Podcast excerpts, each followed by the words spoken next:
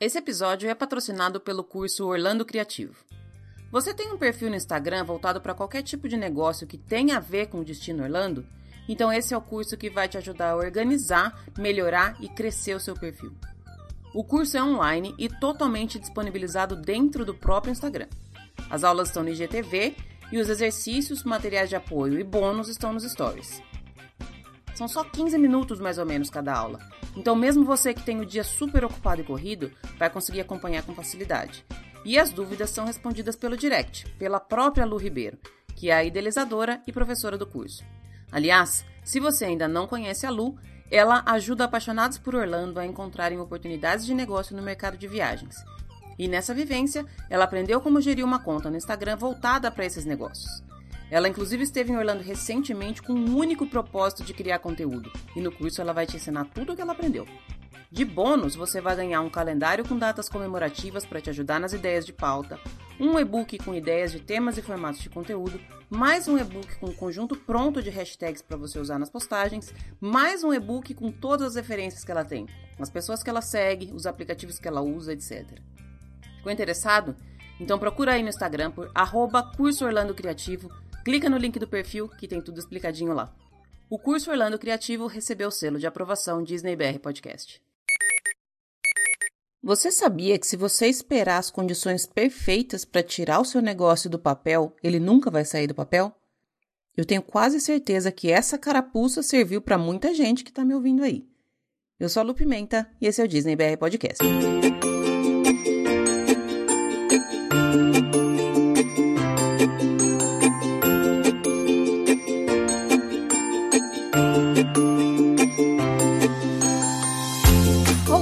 Pessoal, bom dia, boa tarde, boa noite, boa madrugada. Sejam todos muito bem-vindos ao episódio número 62 do Disney BR Podcast. A gente começa o episódio toda semana agradecendo, né? Tem um monte de gente nova chegando por aí, então eu queria dar as boas-vindas especiais para esse pessoal. Puxa a sua cadeira, pega seu fone de ouvido e vamos junto fazer a sua faxina, dirigir pelo trânsito de São Paulo, fazer sua academia ou qualquer outra atividade que você faça enquanto você escuta o podcast. Esse é o nosso cantinho semanal para falar daquela coisa doida que a gente tem de querer ficar pensando e falando e comentando tudo o tempo inteiro sobre Disney. E se você chegou agora e ainda não me segue lá nas redes sociais, é só procurar por Disney BR Podcast em qualquer uma das mídias sociais por aí, especialmente no Instagram, porque é a rede social onde todo mundo tá hoje em dia, né? Segue lá o nosso perfil, indica para os amigos e chama todo mundo que toda semana a gente tá aqui no podcast, mas todo dia, literalmente, eu tô lá no Instagram. Adoro receber e responder os recadinhos de vocês, as dúvidas, as perguntas, as dores, as alegrias, tudo. Eu compartilho lá um pouquinho da minha vida aqui nos Estados Unidos, morando aqui há seis meses mais ou menos, e também a nossa fixação pela Terra da Magia. Vou pedir também para quem ainda não fez, deixar para a gente cinco estrelinhas lá no iTunes, deixar uma review, um comentário, uma indicação. Isso ajuda bastante a colocar o podcast num local mais visível para quem ainda não conhece e também, se você tem uma empresa ou se você conhece alguém que tem uma empresa que quer anunciar, quer patrocinar um episódio, me chama, me manda um e-mail ou um direct, qualquer coisa. Eu vou adorar conversar com todos vocês, com todos vocês mesmo, tá? Independente de patrocínio, independente de estrelinhas, independente de qualquer coisa. Pode conversar comigo. Às vezes eu demoro um pouquinho para responder por conta da minha rotina de aula e tudo mais aqui, de, de vida com a cria, mas eu adoro me comunicar e responder, interagir com todos vocês. Então corre lá no Instagram se você ainda não tá lá, ou se você preferir, manda um e-mail para disneybrpodcast@gmail.com. Como eu comentei na semana passada, a gente já vai fazer os episódios de uma maneira mais direta, logo entrando com a conversa com os nossos convidados. Hoje eu conversei com a Lu Ribeiro, lá do Orlando Profissional, e com a Nina, que é uma parceira da Lu e já virou uma parceira minha também. Duas pessoas super queridas. A Lu, inclusive, já me acompanha desde o comecinho. Ela já gravou mais três outros episódios aqui com a gente. O episódio número 14, ela falou um pouquinho da preparação para guia especializado em Disney. No episódio número 31, ela falou um pouco mais sobre outros negócios também relacionados ao mundo Disney e ao mercado de Orlando.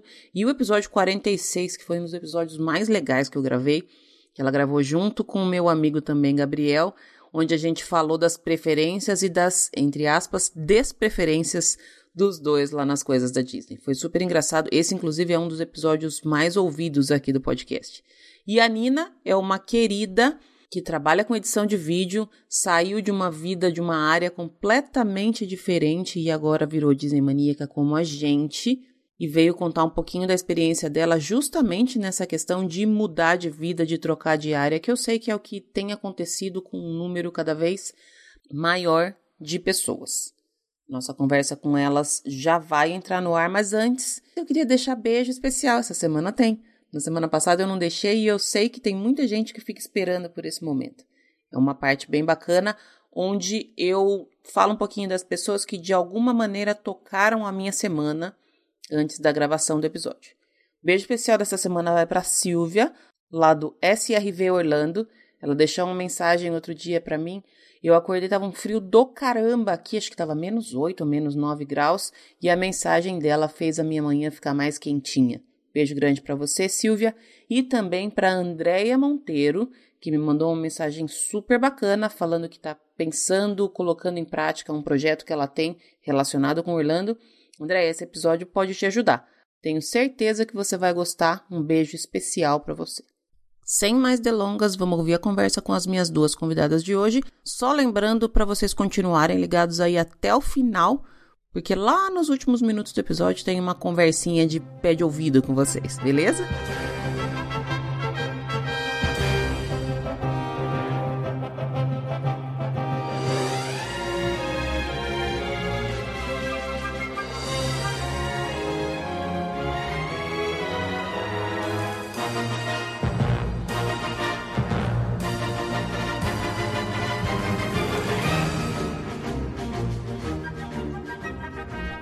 Estamos no ar e hoje eu tô conversando com duas pessoas queridíssimas. Uma delas já, já é freguesa aqui do, do podcast, já sabe como funciona, já tá quase gravando sozinha. E a outra, eu já converso com ela há um tempão, já tô para falar com ela pra gente gravar, tô para marcar também há um tempão e agora deu certo de juntar duas pessoas lindas num episódio só. Tô falando com a Lu, do Orlando Profissional, e com a Nina, que tá quase sempre junto com a Lu também. Lu, você já é de casa, seja bem-vinda. Eu vou dar mais atenção pra Nina dessa vez, tá? Ah, eu te perdoo. Oi, pessoal, tudo bem? Não, dessa vez a gente tem a Nina de convidado especial aqui. Eu quero que vocês aproveitem e estudem bastante do que ela tem pra contar das, das aventuras por aí.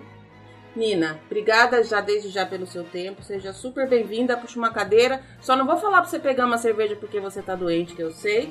Mas sinta-se em casa, tá bom? Lu, obrigadão aí pelo convite. É, eu fiquei muito feliz e essa era uma das resoluções que eu coloquei, inclusive para você, que era de eu perder o medo esse ano, né? De vir aqui, não necessariamente dar a cara, porque é um podcast, mas estar aqui com você e falar com o pessoal. Não sei o quanto a gente tem aí para agregar, mas sempre a gente tenta, né? Sempre tem coisa para agregar. E pode ficar tranquila que todo mundo que começa a gravar fala que antes, ai, tô nervosa, tô daqui dá cinco minutos não tá mais lembrando que tá gravando, já tá falando palavrão, já tá, já tá em casa, não é mesmo, Lu? Com certeza. já já ela deixa de ser humilde e aí começa a contar a história real, oficial da Japa. Ô Nina, eu vou começar então. As, as perguntas de praxe de começo eu já fiz pra Lu. Então eu quero que você fale, para começar, qual é a sua ride preferida em Orlando. Bom, então eu, eu, eu tava nessa dúvida se era Disney ou se era Orlando. Então vamos lá. A favorita não é no que não deve ser mencionado, mas é a Manta no SeaWorld. É, ah. Não tem jeito, é uma atração que eu adoro. Eu acho que a gente já mas... pode terminar esse episódio então, porque não falou de ride da Disney e tá fora. Não, não, mas olha, para acalmar os ânimos, o meu parque favorito também é o Epcot e a minha atração favorita é o Soaring. Isso não tem, não tem nada vai substituir isso tão cedo. É, mas uma que eu não consigo estar em Orlando e não ir é a atração da Pequena Sereia no Magic Kingdom. Eu preciso entrar naquela conchinha e dar aquela volta e ver a Ariel com aquela cabeça gigante, porque me faz sentir em casa. Então, essa não é uma atração que tem que ganha muitos votos. Se eu não me engano, acho que ninguém falou dela aqui, Nina, porque ela não, não é realmente uma atração. Para você deve ter alguma ligação com, com o filme. Com, como que você explica essa sua essa sua preferência por ela? Porque ela não é uma de primeiro lugar para todo mundo, né? Não é, ela não tem nada de tecnológico, de chocante, de ó, oh, nossa, mas é uma atração que eu, fui, eu pude ano passado com meu sobrinho. Meu sobrinho na época tinha dois, ele tinha três anos e ele ficou comigo e ele olhava tudo com um olhar maravilhado, assim. E era tudo muito lindo, tudo apaixonante. Era, nossa, e para mim, depois disso, eu preciso. É, eu preciso estar tá lá e eu preciso lembrar desse momento, sabe? A, a, Disney tem umas coisas assim, às vezes é como você falou, é uma atração que não tem muitas coisas de tecnologia, não tem, não traz grandes emoções no sentido de ser radical ou não, mas liga a gente de alguma forma com algum momento muito especial e aí ela fica gravada para sempre, né? É, exatamente. Ô Nina, conta também, você, eu vou continuar com você, eu queria que você contasse como é que é a sua ligação com a Disney. Como é que começou, desde quando você gosta, como é que, como é, que é a sua história com a Disney? Ah, eu sou daquelas que teve a fita VHS da Cinderela e botava em repetição, em loop, é, loucamente até gastar a fita, né? E fui dessas de assistir desenhos Disney desde criança. Minha irmã era muito mais que eu, tanto que uh, quando a gente foi para Disney a primeira vez foi em 97. Eu tinha 12 anos, não façam as contas, e não foi aquela viagem que me marcou e que falou: nossa, agora eu sou fanzona da Disney, só quero vir para cá. Não foi. Tanto que a gente voltou só em 2013, que aí eu já estava trabalhando e tudo. Só que essa vez eu pude ir com os meus avós. Levamos os dois, eles tinham na época 85 anos. E foi ótimo. E eles gostaram muito. Então, aí foi muito, foi muito legal. E aí eu quis voltar em 2016, que aí foi a primeira viagem que eu realmente organizei completamente por minha conta, via aéreo, via hotel, via carro, dirigi o tempo inteiro, fui guia, fui foi tudo sem saber nada, né? E aí que eu fui ver que eu preciso estudar alguma coisa, né? E depois disso eu tive a oportunidade de viajar mais algumas vezes. E aí eu falei, ah, quer saber? Surgiu uma oportunidade de um curso de guia de Orlando, eu quero tentar. E vamos lá, vamos ver, né? Porque de formação eu sou enfermeira. Então, na verdade, não tem nada a ver com Disney. Uhum. A gente pode tentar, Lu. Eu não sei, Lu Ribeiro trazer enfermagem para Disney, eu não sei, mas a gente tem. então, jogou, jogou o desafio para a Lu agora, hein? Mas tem, eu acho que tem muito a ver com, com o cuidado que você tem com as pessoas. Porque, por exemplo, se você quisesse ser seguir de Orlando, você tranquilamente conseguiria tocar um grupo, porque não é conhecer o parque que vai te fazer uma boa guia, é conhecer de gente, é saber lidar com pessoas. E essa experiência que você tem, a bagagem que você tem lidando com pessoas, na sua formação anterior é, é ouro para essa profissão. Então, sim, ainda dá para usar essa bagagem, com certeza. É, tem a ver com cuidar de gente, não só fisicamente, mas cuidar da, do, do coração, do emocional das pessoas. E para isso precisa só de sensibilidade e cuidado que você tem. Então, ah, sim. Mas vamos deixar a enfermagem, né? Tá, tá, tá tudo bem já. Desculpa, pode continuar. Eu acabei me apaixonando e agora já era, né? É, já era. Depois foi picada pelo bichinho, né? Sim. A gente vai entrar em toda essa, essa questão de, de como você saiu da enfermagem, de, do porquê que você saiu, como é que você mudou completamente de, de vida. E eu vou começar perguntando para a Lu agora. Eu queria que ela, que ela falasse para quem ainda não ouviu. Aliás, quem ainda não ouviu tá perdendo, né? Porque já tem dois ou três episódios que tem a Lu aí e já, já, já começa errado. Se não ouviu ainda, já tá errado. Mas eu vou, eu vou pedir pra Lu contar um pouquinho do histórico profissional dela. Eu só queria fazer uma, um, um parênteses aqui. Eu acho legal essa coisa de, de mudar de vida. E eu tenho visto isso cada vez mais. ultimamente. Eu estava ouvindo recentemente um podcast e o título do, do, do, do, episódio era Quantas vidas a gente tem na nossa própria vida. Eu acho que está muito, muito mais aberto hoje em dia, porque eu olho para trás e antigamente você fazia uma faculdade, você tinha que ficar naquela profissão o resto da sua vida. Você casava e você tinha que ficar com aquela pessoa o resto da sua vida. E era o verbo era esse mesmo, você tinha que porque não era dada a opção de você começar de novo, de você desfazer aquilo que você passou tanto tempo fazendo e tal. E hoje a gente vê que não é isso, porque as pessoas estão o tempo inteiro mudando e, e é muito fácil hoje em dia mudar. É fácil no sentido de existem caminhos para mudar. Requer muita coragem, muita disponibilidade. Essa parte não é muito fácil. Mas a gente vai chegar nesse ponto de, de mudar de vida. Eu já desviei completamente do roteiro que a gente tinha programado aqui, mas normal. Lu, então para quem ainda não, não te conhece, eu queria que você falasse um pouquinho da sua trajetória profissional, da onde você veio e aonde você está chegando, porque eu sei que você não chegou ainda onde você quer chegar, né?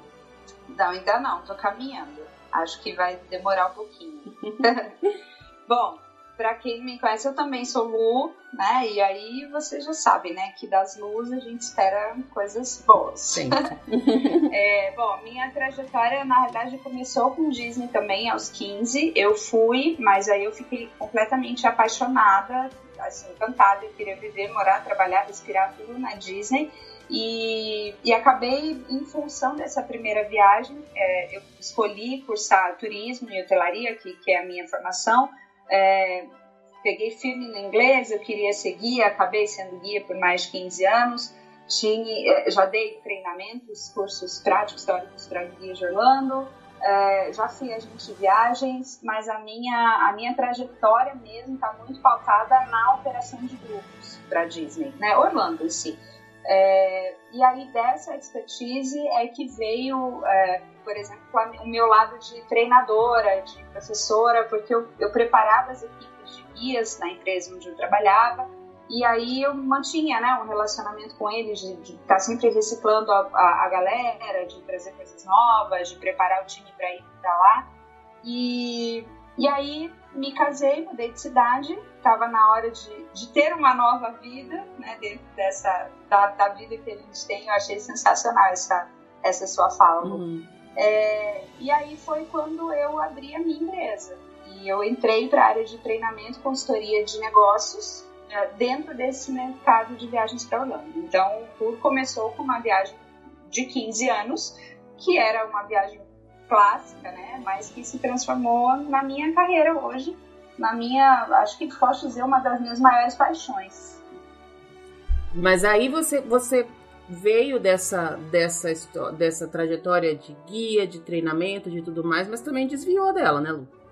Eu desviei um pouquinho porque eu percebi que isso era uma coisa que é, ajudava só a mim, talvez, porque por mais que a gente colabore muito com as pessoas durante as viagens, essas viagens acontecem pouco, né, ao longo do ano. E no fim das contas, é, eu sei que é super clichê falar isso, mas se tiver guias de Orlando ouvindo a gente, eu acho que vão concordar comigo. A gente volta muito mais feliz, muito mais é, ajudado né, do que os próprios passageiros, porque tudo que a gente recebe em troca, tudo que a gente aprende, não tem preço. É, hoje eu trabalho com consultoria de negócios, né, eu ajudo as pessoas a terem novos negócios no mercado de viagens para Orlando, que é uma coisa inusitada, acho que até para mim, né? Porque se me perguntarem hoje quantas vezes por ano você vai para Orlando, menos do que eu gostaria, óbvio, né? Mas é, é, é, como a minha vida está hoje. Eu sou mãe, eu tenho uma família, eu tenho minha casa. Não é tão simples assim largar tudo e ficar 15, 30 dias cuidando de outras pessoas. Então, eu dei uma desviada, mas foi, eu acho que foi uma desviada boa, Lu. É, foi uma desviada que, que me permite estar falando disso todos os dias e ajudar pessoas a, a terem seus negócios também, o que é muito gratificante. Uhum. Eu falei dessa, da, da questão de desviar porque até por um senso comum de que, que eu acho que ainda está diminuindo, mas eu acho que ainda tem. As pessoas imaginam, ah, fulano trabalha com Orlando. Consequentemente, quase todo mundo já imagina, então ela é guia. E não é. E eu falei de você ter desviado, só que você desviou e não saiu de Orlando, né, Lu? Não, não, pelo contrário. Eu, eu hoje, fazendo o que eu faço, eu falo muito mais, eu me envolvo muito mais com, com Orlando, com Disney, do que quando eu era aqui. Hum. do que quando, eu acho até do que quando eu estava na agência e, e atuava é, com operação, atuava com passageiro, porque cada, eu tenho alguns alunos, né, tenho, a maioria, alunos não alunas, né, a grande maioria é, é mulher. E, e aí Cada uma delas tem um projeto diferente, cada uma delas tem um projeto inovador que está dentro desse mercado de Orlando e então eu tenho a oportunidade de falar de temas diversos, mas com Orlando sempre como plano de fundo, o que é muito legal, né? Então a gente consegue ver esse destino e ver esse mercado de um jeito que é, dá para explorar ele de formas muito diferentes, né? Fora da, do usual e do comum. Porque, de fato, quando as pessoas falam, ah, você, você trabalha com Disney, né? que é o que a gente mais Então, você está trabalhando com esse negócio de Disney, de viagem, todo mundo acha que é ou ser guia, ou fazer roteiro, né? Que é uma coisa que bastante gente faz, ou vender os serviços como agente de viagens, uhum. que eu uhum. acho que são as três é, linhas aí, né? As três, como é que eu posso chamar isso? As três profissões, vai, mais conhecidas nesse mercado. Mas existe um universo inteiro para ser explorado que muita gente nem sabe, nem imagina. É só usar a criatividade porque já dá para fazer bastante coisa. É, esse, esse é um ponto que eu quero tratar com você ainda antes da gente retomar com a mudança de vida da Nina, porque a gente também vê é, ultimamente, isso eu já conversei com você em todos os episódios que eu converso com você, eu falo, eu acho que continua crescente o número de gente que está se, se entregando a essa vontade no fundo, assim, acho que muita gente tem essa vontade de trabalhar com uma coisa que gosta. A gente sempre quer trabalhar com aquilo que a gente gosta. E gostar de Disney é fácil, gostar de viajar é fácil. Então tem muita gente que gosta. E aí começou a surgir de um tempo, sei lá, de quanto tempo pra cá, não sei mesmo, mas eu, pelo que eu vejo, de uns dois, três anos pra cá, eu começo, eu começo a perceber que muita gente está tentando alguma forma de estar nesse mercado também, não sendo guia, não sendo agente de viagem, e aí entra a sua parte de, de facilitar, né, Lu? Eu sempre falo que. Eu sempre pergunto para as pessoas também se elas acham que o mercado está saturado. Eu acho que o mercado ele ao, ao invés de estar saturado, ele, ele cresceu porque ele abriu diversas outras portas que antigamente não existiam, né? Não sei se você vê dessa forma também. Eu vejo, eu vejo. Inclusive, essa foi uma pergunta que eu fiz no último evento que eu palestrei. Você acha que o mercado está saturado? Né? E, e se você se basear, por exemplo, só no Instagram, na quantidade de contas relacionadas à Disney que existem, se você for pensar só nesse número simples, assim, sem, sem analisar muito, nossa, tá super saturado. Mas tá errado, né? Porque, primeiro, quanto mais gente falando desse assunto, mais gente querendo ir para lá. E quanto mais gente querendo ir para lá, mais oportunidade de você atender essas pessoas de diversas formas, não só vendendo ingresso ou fazendo roteiro, né? Dá para fazer muita coisa aí. É, então, eu não acho não que o mercado esteja saturado. Eu concordo quando você fala que, que existem, que ele aumentou e existem outras oportunidades, com certeza. Eu acho que de posso até dizer, Lu, que de uns cinco anos para cá, dois anos é que a coisa está ficando um pouco mais forte, eu acho que no roteiro personalizado, mas de uns cinco anos para cá a gente começou a perceber mais disso, uhum. sabe? Mais gente fazendo orelhinhas, mais gente fazendo produtos personalizáveis, mais gente fazendo roteiro, e aí é que vão se criando as possibilidades, né? E, e a única coisa que é o mercado que vai expandindo cada vez mais à medida que o Orlando vai mudando também, né? Porque pensa, eu sou da época que o Fast Pass era de papel, que não existia o aplicativo. Uhum. Naquela época, roteiro personalizado não era uma realidade, né? Hoje ele é uma necessidade, praticamente. Então, acho que à medida que o destino vai mudando e trazendo as coisas novas, a gente também vai encontrando possibilidades, né? E isso é muito legal. Então, concordo sim. Acho que o mercado aumentou bastante. Para nossa alegria, né? Para nossa alegria. E Orlando é um destino que muda demais, né, Lu? O que você sabe hoje, talvez amanhã não serve mais. O que você sabe no ano passado, com certeza não serve mais para esse ano.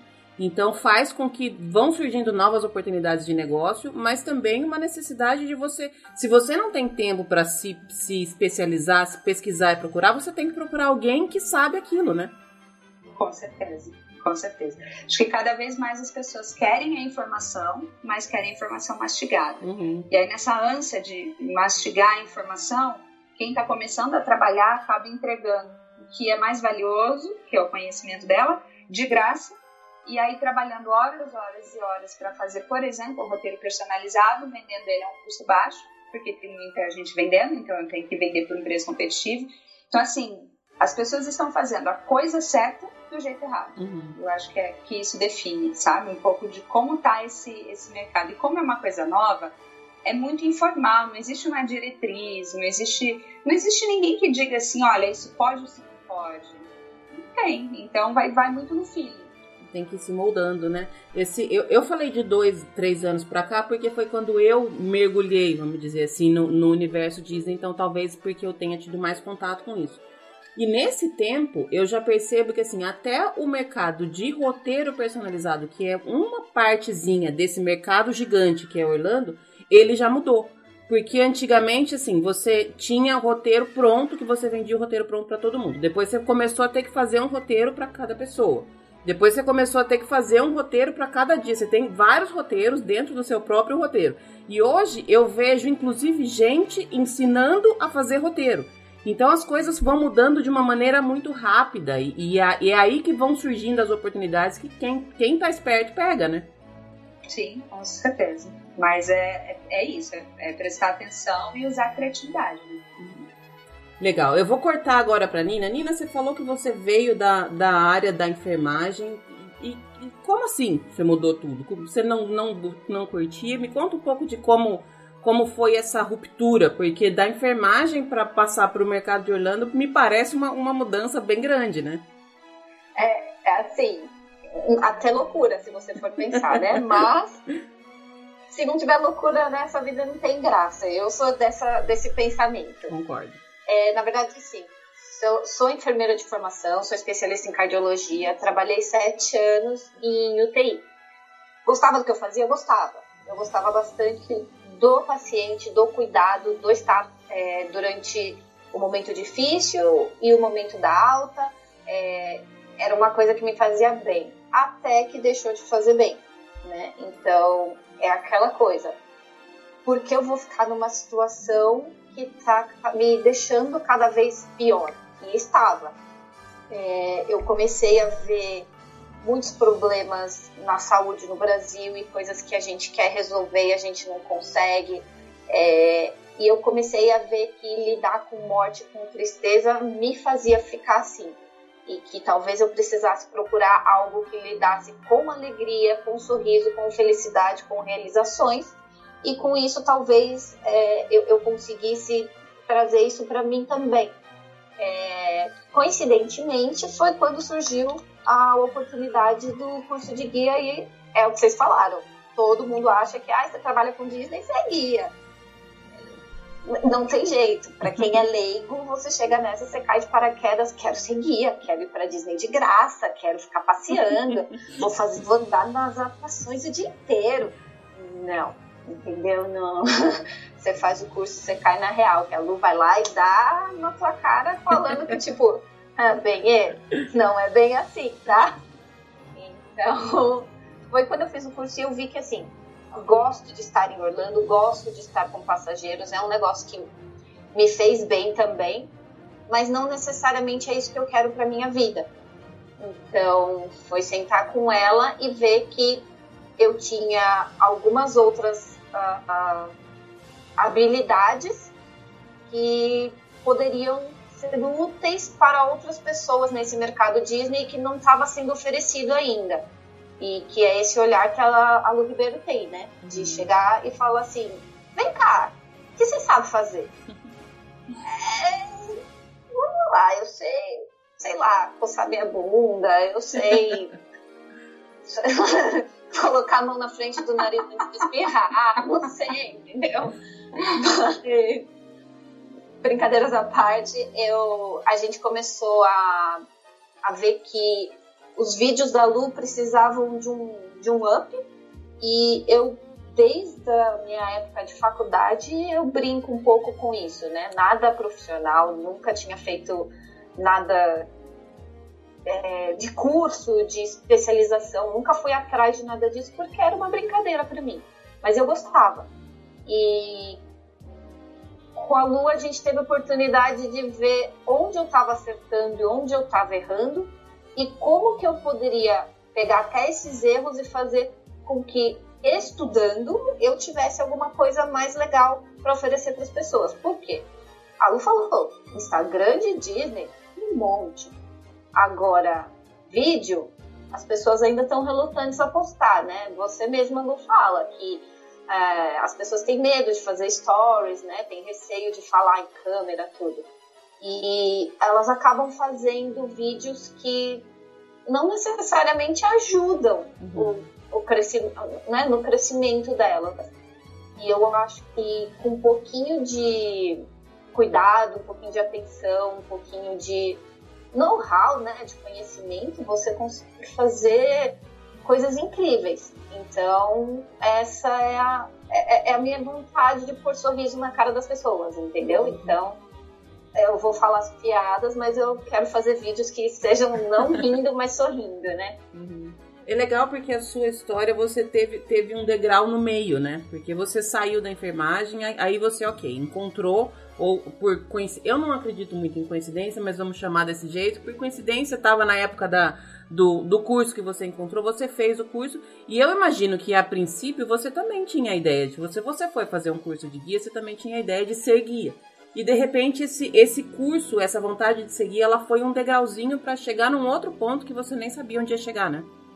Exatamente, não. E sozinha, eu talvez estivesse ainda tentando ser guia, é, que talvez fosse algo que não ia me deixar feliz completamente, eu talvez largasse todo essa, esse mundo Disney, tudo isso que eu estava tentando, mas que com a Lua a gente conseguiu chegar numa solução que ainda assim eu consigo juntar é, essa paixão, esse, esse carinho que eu tenho pela Disney, por Orlando no geral, é, com uma habilidade que eu tenho e que talvez seja algo que as pessoas ainda não têm né? E que eu possa agregar algum valor para elas também, né? E como guia, eu poderia ser a melhor guia, mas eu seria mais uma guia, uhum. né? E agora que eu vou fazer, talvez eu seja a melhor Nina que eu possa ser, entendeu?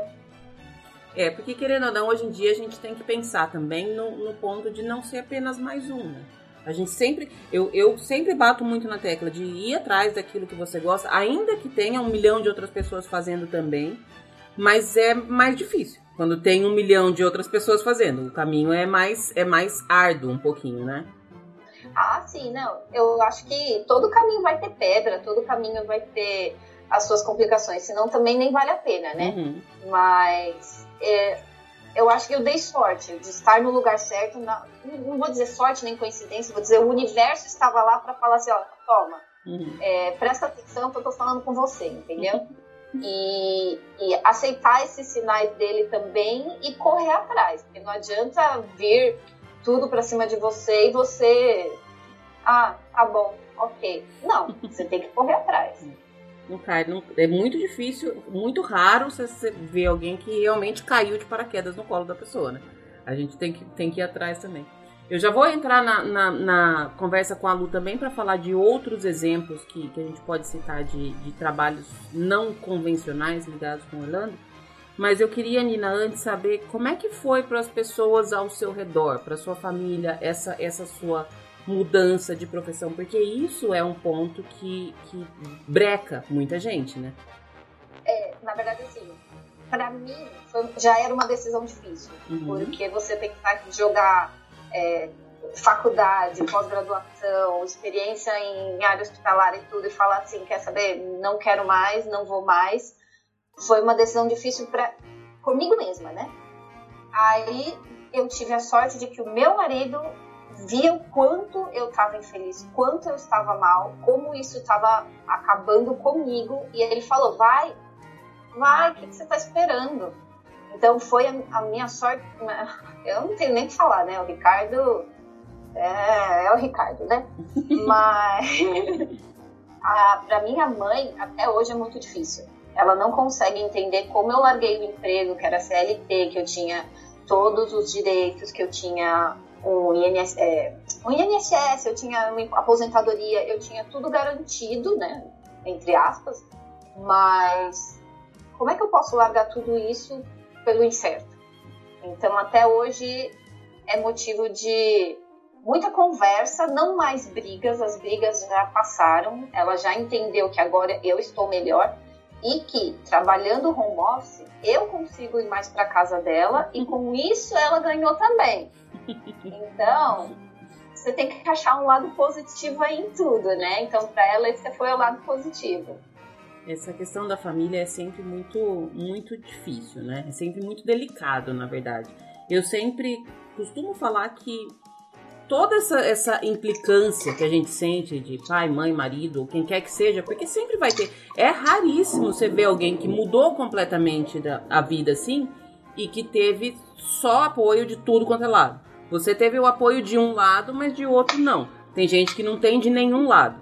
E ainda assim, a gente tá aqui falando que vai, que vai dar certo. Porque quando começa a dar certo, as pessoas veem, as pessoas sentem isso.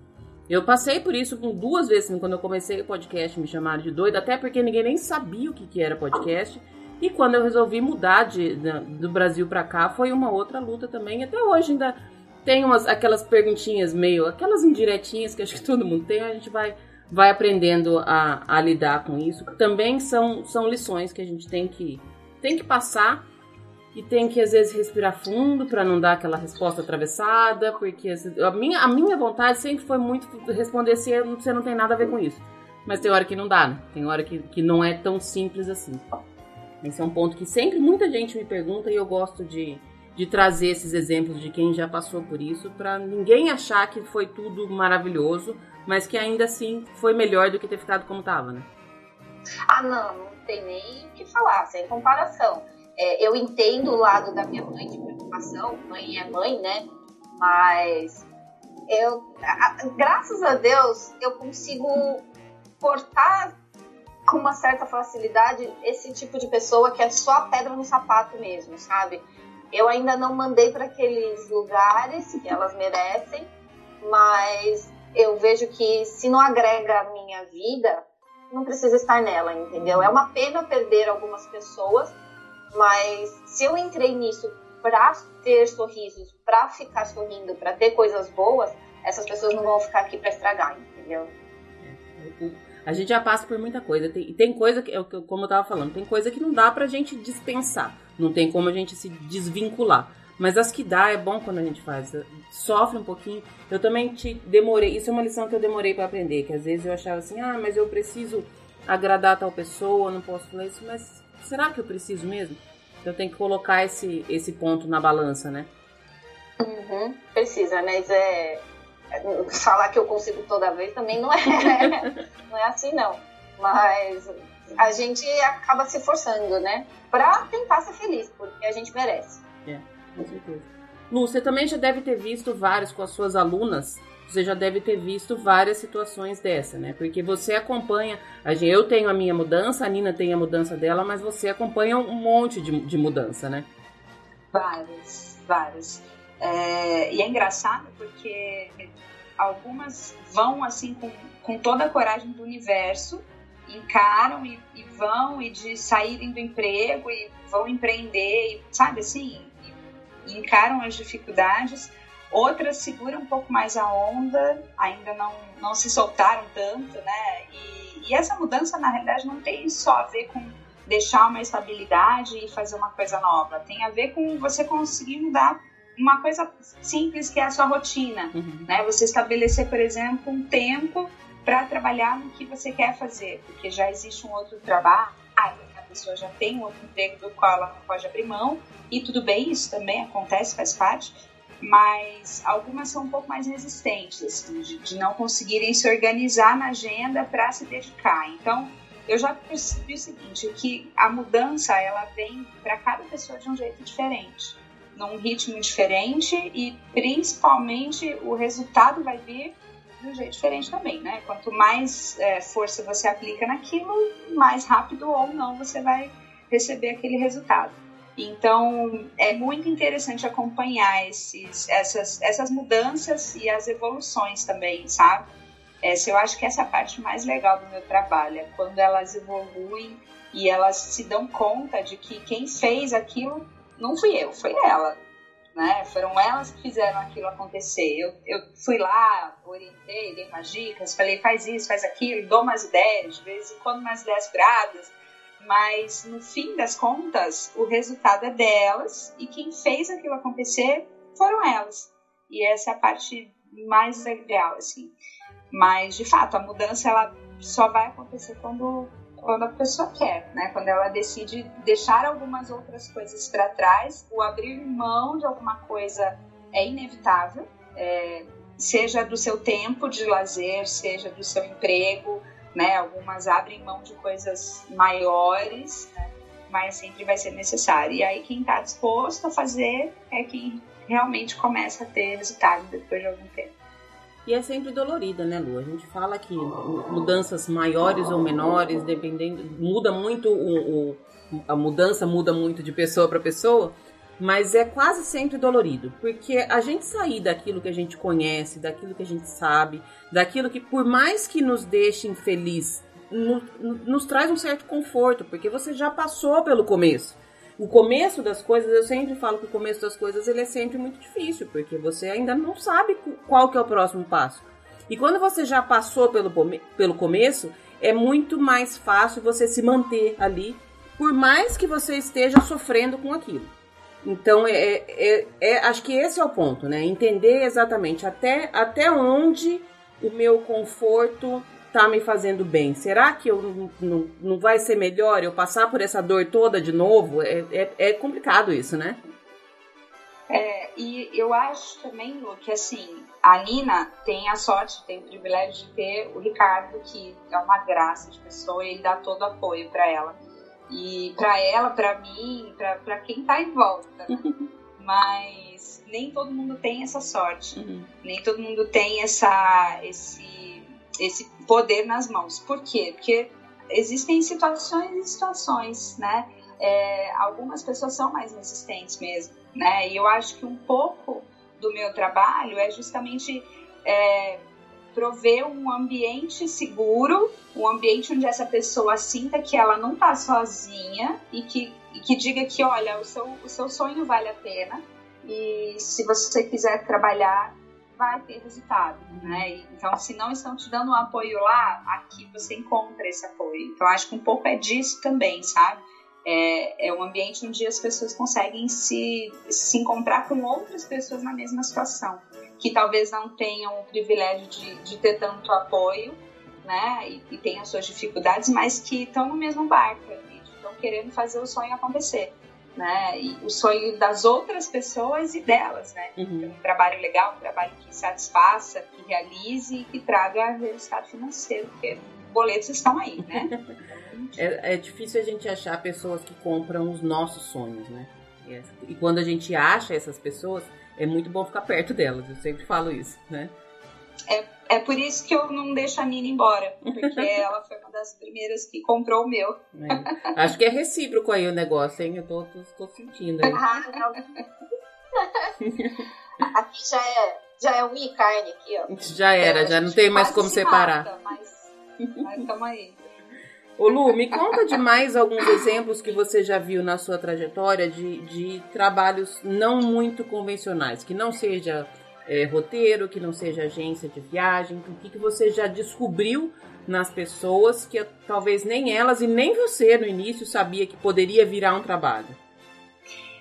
Ah, na realidade, assim, Lô, o, o, desafio é entender. A primeira coisa que eu preciso é entender se essa pessoa está descontente com o trabalho dela, porque ela está num lugar que não é legal, num momento que não é legal, ou se ela está descontente com a escolha que ela fez para aquela profissão. Uhum. Porque tem gente que ama a profissão, né, mas não gosta do lugar onde ela está, do que ela está. Então, a, a, primeira coisa que eu preciso diagnosticar é isso, né? E aí tem um outro, um outro exemplo aí que, aliás, em breve vocês vão conhecer, eu quero muito poder apresentar logo, que vai ser muito legal. Mas tem uma outra aluna que, que ela é advogada, especializada em direito do consumidor, ela ama essa profissão na mesma proporção que ela ama Disney e Orlando, né? E ela até então estava tentando levar as coisas no paralelo. E a Lu, advogado, olhou com quem não Nossa, tá vendo, eu não, eu não me conformo que uma pessoa ama ser advogado, mas eu vou ficar quieta nesse ponto.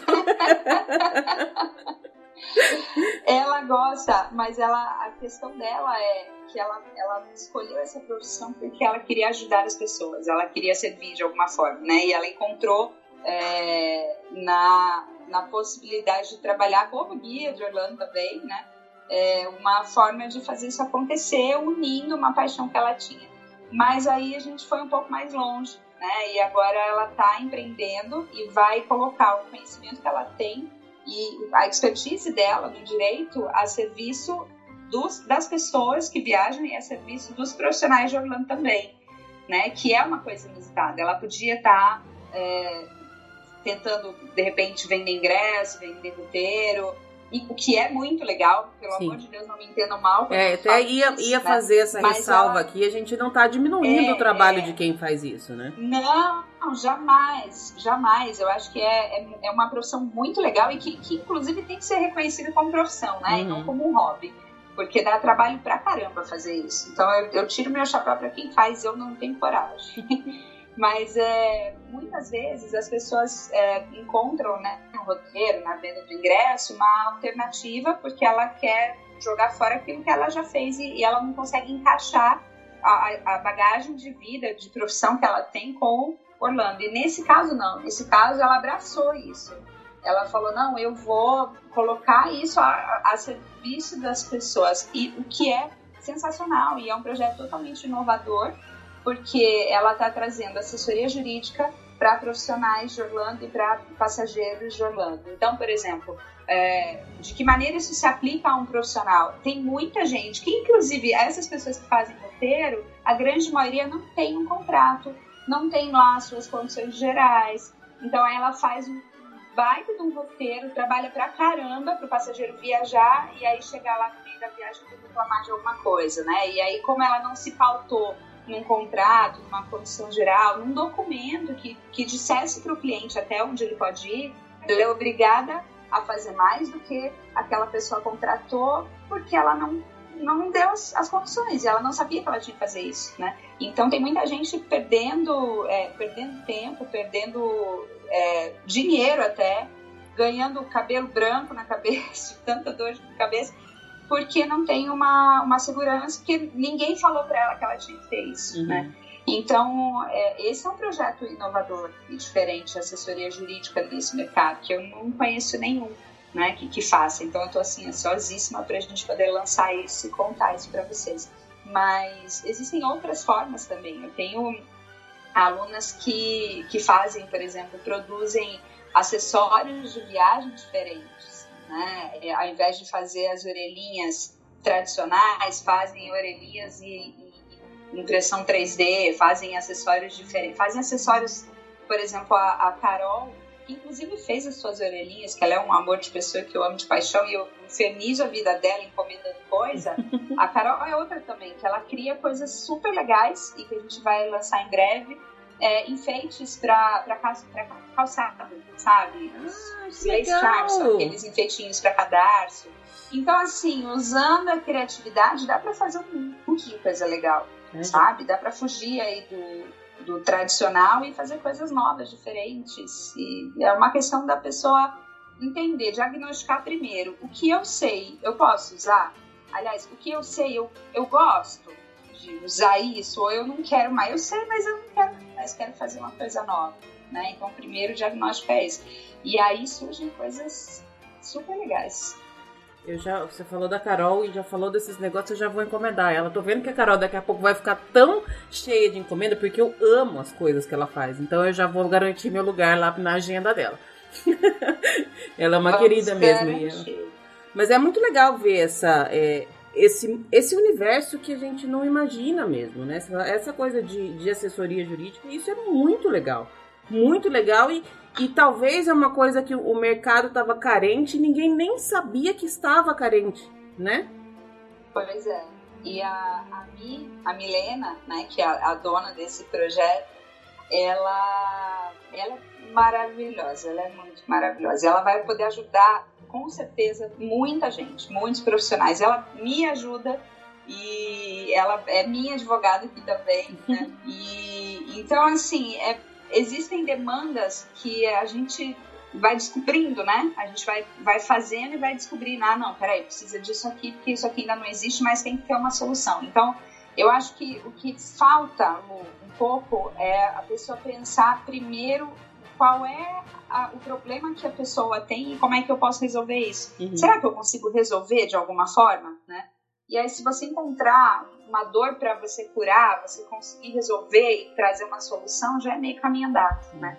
Porque não adianta você querer resolver uma dor que várias outras pessoas já resolvem, né? Você precisa encontrar uma dor diferente. E tem, tem, sempre tem. Sempre tem. E as pessoas têm, têm dons e talentos completamente diferentes que, que, uhum. que não sabem nem como elas, elas conseguem aplicar isso, né?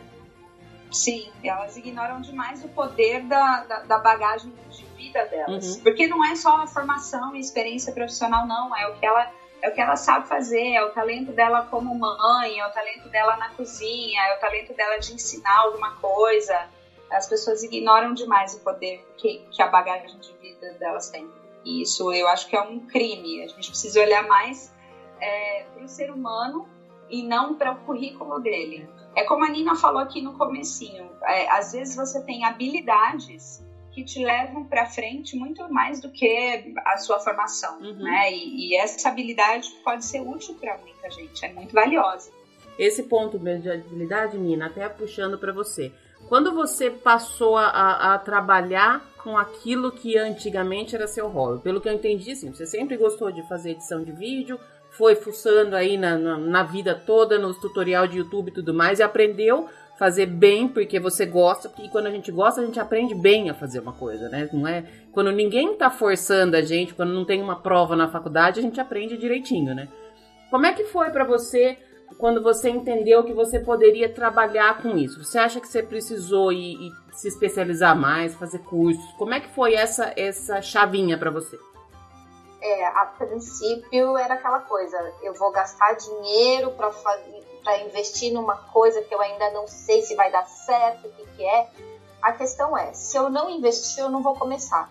Porque para eu começar fazendo mais ou menos, eu não vou fazer. Eu, Nina, não faço uhum. se é para saber, se é para fazer mais ou menos. Eu quero fazer direito. Eu quero que a pessoa que assista sinta aquela emoção que eu senti é, fazendo, né? Então, eu fui atrás de cursos, estou fazendo, atualmente eu estou fazendo dois cursos, e é o que você falou, antigamente era só tutorial no YouTube, e com isso eu dava um jeito de fazer as coisas que eu queria. Eu não quero dar um jeito, eu quero fazer da melhor maneira possível, e para isso eu preciso me especializar. Então eu estou fazendo dois cursos, é, um de edição, um de captura, né? E não sei, talvez futuramente pensar em uma faculdade ou pensar em alguma coisa mais além, se realmente eu ver que esse. Um, que, que, isso é algo que eu deva investir, uhum. eu vou correr atrás e vou investir sim. Mas eu acho que meu maior aprendizado foi erro, acerto e duas pessoas que foram imprescindíveis na minha vida. Uma chama Júlia Rufino e a outra é o Marco. Eles são duas pessoas que são. Pode falar palavrão? Pode. Ah, eles são fodásticos, entendeu? Eles são incríveis, eles são, assim, as duas pessoas em quem eu eu me espelho para trabalhar, porque eu acho que o trabalho que eles fazem é muito bom e eles nunca deixaram de me ensinar. Apesar deles trabalharem com isso e eu estar entrando como, abre aspas, competição, eles não me veem dessa forma. Eles me veem como uma pessoa que tem um trabalho para fazer, que quer fazer um trabalho legal e que eles podem ajudar a fazer isso. Então, o quanto esses dois já me tiraram de perrengues, já me ensinaram a fazer coisa, porque por mais que você faça curso, até você chegar na parte do curso que você precisa naquele momento, não tem YouTube que resolva. É, são as pessoas com experiência, com, com, essa carga, com tudo isso e com esse carinho de falar, Nina, ó, tenta assim, vê assim, faz assim, procura assim. E eu acho que você tem que ter essas pessoas também que estejam dispostas a te ensinar. É, você pode ter um professor, você pode dar essa sorte de estar no curso e ter aquele professor incrível que vai fazer isso, mas eu tenho dois amigos que realmente, se não fossem eles, os vídeos não, não seriam hoje como eles são, e eu sei que eles ainda podem ser melhores, então estamos aí na luta. Eu acho que você tocou em dois pontos muito, muito importantes. Primeiro, que quando você vai atrás de um curso, porque você quer realmente aprender o que é aquele curso, seja ele um curso, seja ele um curso gratuito, seja ele um vídeo no YouTube, seja uma faculdade, seja uma pós-graduação, mas quando você realmente quer aprender aquilo que esse curso está te proporcionando, a mentalidade é completamente diferente. E eu falo isso pelas minhas experiências na minha faculdade, na minha primeira pós-graduação e tudo mais, que eu não aprendi nada.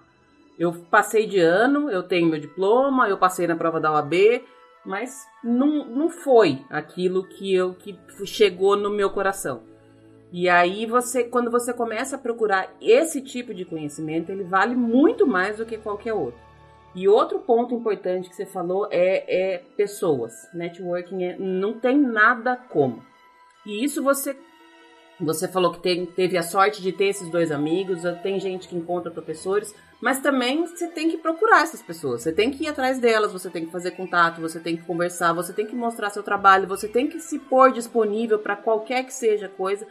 A gente, para começar a fazer as coisas, existe muito esse medo de será que eu vou gastar uma coisa que eu ainda não sei? E aí, tudo bem, você pode começar sem gastar, mas eu acho que chega um ponto que você precisa investir. E quando eu falo investir, volta naquilo que a Lu falou: não é só dinheiro, às vezes é seu tempo. Às vezes é você ficar uma semana sem fazer absolutamente nada num livro que você achou no cedo, que custou cinco reais. Vai ler aquele livro, mas deixava o livro de ler todinho. Ou vídeo, faz de novo, faz de novo, faz de novo, aprende, faz de novo.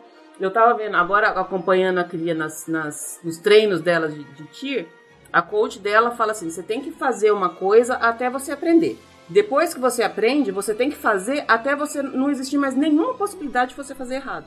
Então é um treino constante, é um aprendizado constante, é uma busca constante, né? Ah, exatamente isso. E é questão de você errar também e aprender com esse erro. Uhum. Da pessoa vir falar para você: olha, você errou aqui nesse corte, ou essa luz dá para fazer assim, e você aceitar e falar assim: eu vou tentar no seu jeito. E você vê, vai, aprende a fazer, e quando você faz, você fala, nossa, olha como Era isso melhor. mesmo, né? não tem jeito. Não tem. É, eu acho que tudo, tudo na vida requer muito. Requer a gente se disponibilizar a fazer aquilo da maneira correta. Eu sou muito como você também, de assim, se for para fazer mais ou menos, eu não faço. Então, e, e, isso, às vezes a gente se cobra até demais, porque às vezes a gente tá poderia já começar com aquilo que tem e acaba se cobrando muito. Mas por outro lado também é uma é uma a Luciana já, já tem coisa para falar aqui sobre isso. Mas por outro lado é uma forma da gente estar tá se cobrando a sempre fazer melhor, né? Pode falar, Lu, pode dar sua bronca aí. Ah, imagina, não dou bronca nunca. não, eu só acho o seguinte, é, é, você querer fazer o seu melhor é, é básico. Acho que todo mundo tem que se propor a fazer o melhor sempre. Mas muita gente deixa de fazer porque não tá perfeito. Não tá perfeito, não tá perfeito. E aí a pessoa vai protelando, protelando, quando vê, passou mais um ano inteirinho que ela deixou de fazer o que ela queria fazer, deixou de ser feliz no trabalho que ela podia estar tá fazendo, ela deixou de ganhar um dinheiro né, que ela podia estar tá ganhando, deixou de fazer, deixou de ter oportunidades, várias oportunidades, porque ela achava que ainda não estava perfeito. Então, é, só não é uma bronca, é um alerta. Uhum. Muito cuidado com isso de, de buscar a perfeição. Eu acho que você precisa pensar aqui qual é o melhor que eu posso fazer hoje com o que eu tenho nas mãos agora. Uhum. Dentro do que eu tenho, da minha, do meu grau de conhecimento, do meu equipamento, do meu tempo, da, enfim, o que, que eu posso fazer? O que, que eu, como é que eu tiro o melhor disso daqui?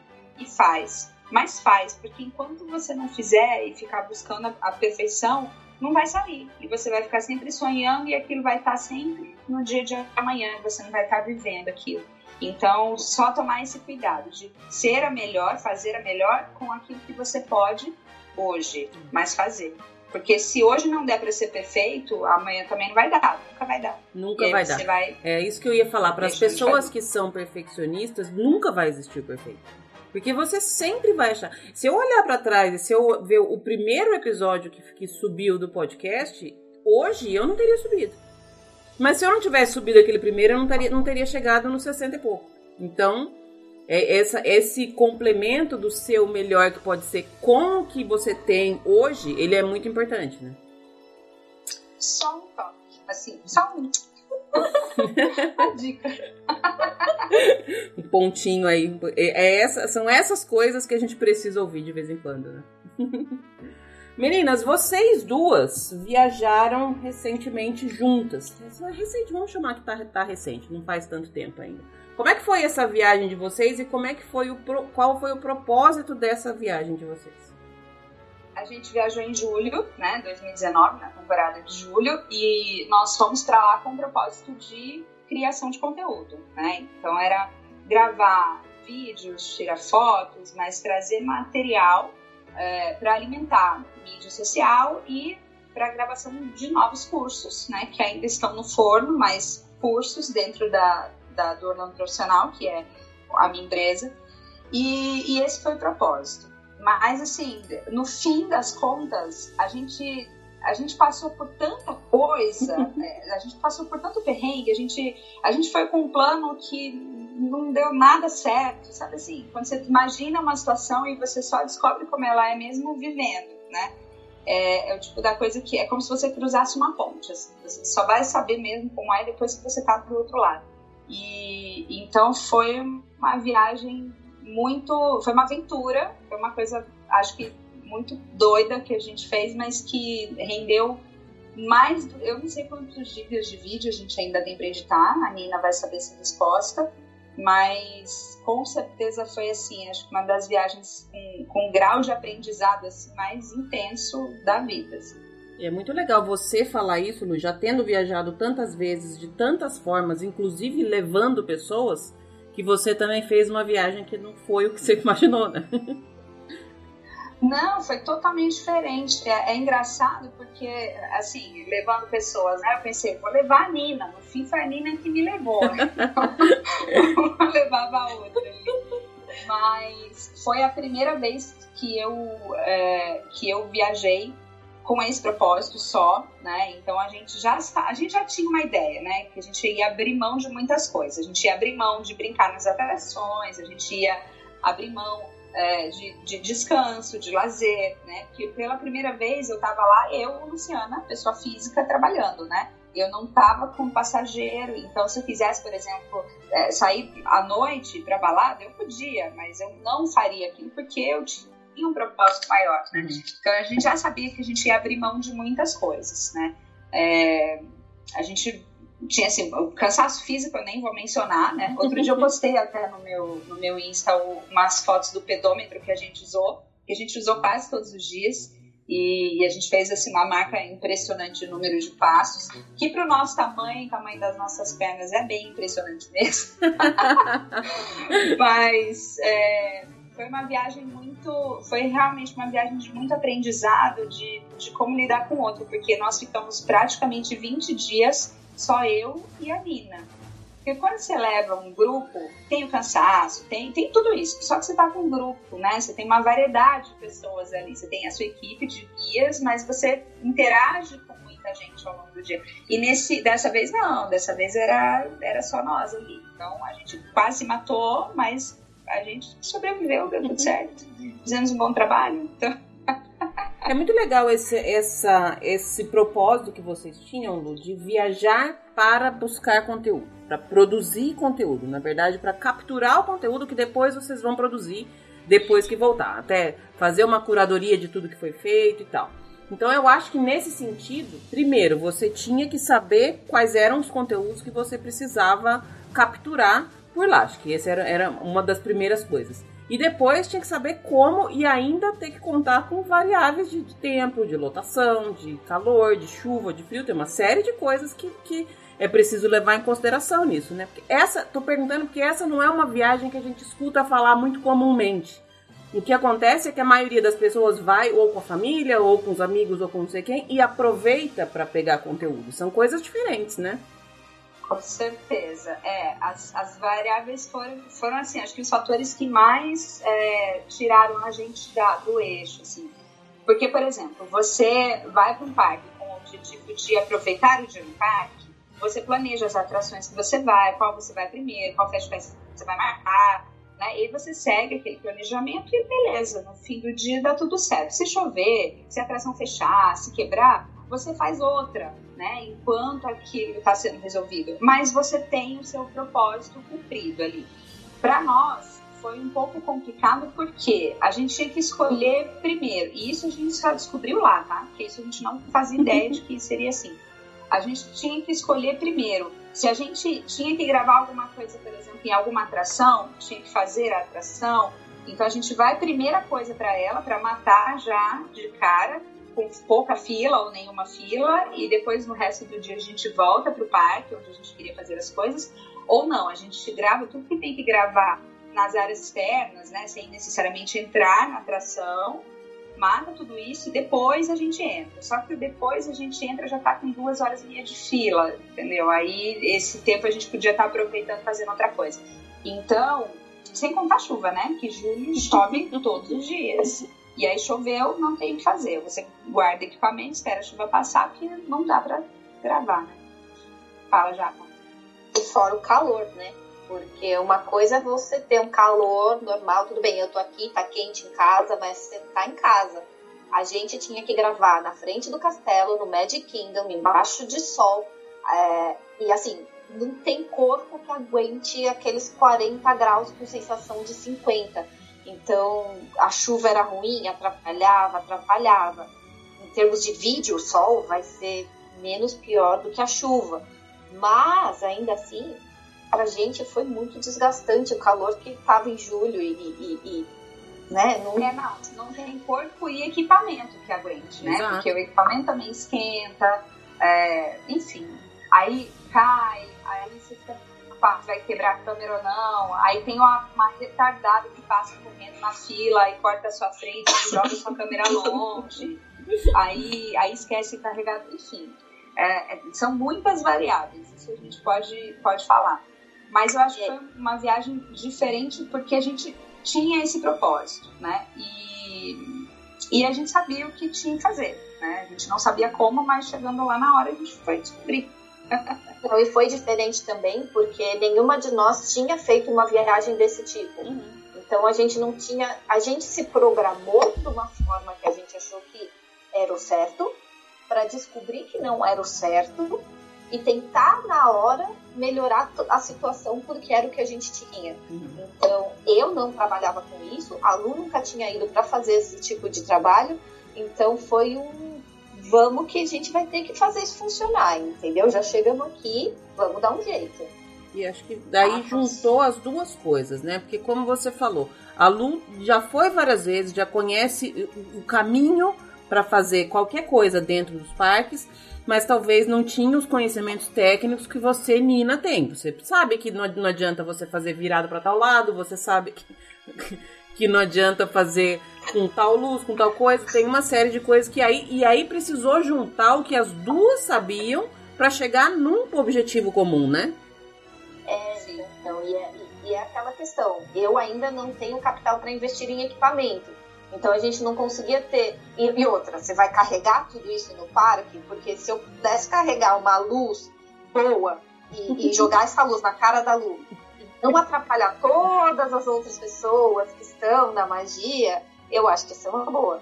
Mas sendo muito realista, a gente também teve que adaptar porque equipamento era algo que assim, era o que eu tinha, era o que a gente podia levar e eu estava nada do jeito que eu sou, assim, eu derrubei metade do equipamento em toda a viagem, entendeu? Então, graças a Deus, todos sobrevivemos inteiros quatro. Mas aí, ainda que você fala dessa questão de equipamento, acho que as pessoas no geral que vão também com esse tipo de propósito, porque esse é um ponto que eu acho que é comum para quase todo mundo que trabalha com Orlando. Você tem que ter conteúdo. E uma forma de um, um dia ou outro, nem que você vá uma vez na sua vida para buscar todo esse conteúdo. Você vai pegar o conteúdo com o material que você tem, com o seu celular, no máximo com alguém colocando um flash atrás, uma lanterna do celular atrás, você vai ter que se adaptar com aquilo que, que, que você tem, porque você não vai. Se você está começando um negócio, você não vai investir em máquina fotográfica, filmadora e o caramba 4. Não é assim que funciona, a gente sabe disso, né? É, e é exatamente isso que a gente fala, né, pro pessoal que tá começando. Ah, eu não posso de fazer stories porque meu celular é ruim. Ah, eu não gosto porque minha casa é escura. Não, gente, tudo a gente dá um jeito. É algo que é, é, todo mundo consegue, com o equipamento que tem, dar o seu melhor para as pessoas poderem se relacionar com você, entendeu? Só que eu, com a minha expertise, quero ajudar você a melhorar isso, uhum. entendeu? É aí que entra jabá, né? Porque. Não, mas essa que é a questão. Fazer vídeo todo mundo pode, fazer foto todo mundo pode. Com um pouquinho de orientação, você consegue fazer um negócio melhor.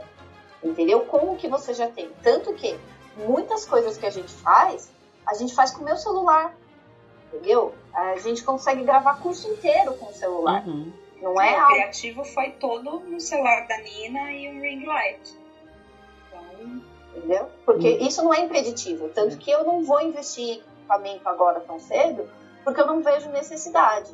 Entendeu? Eu acho que tudo que a gente tem para o nosso público, para o nosso é, objetivo, tá o melhor que a gente pode ter agora, então vamos fazer. Uhum.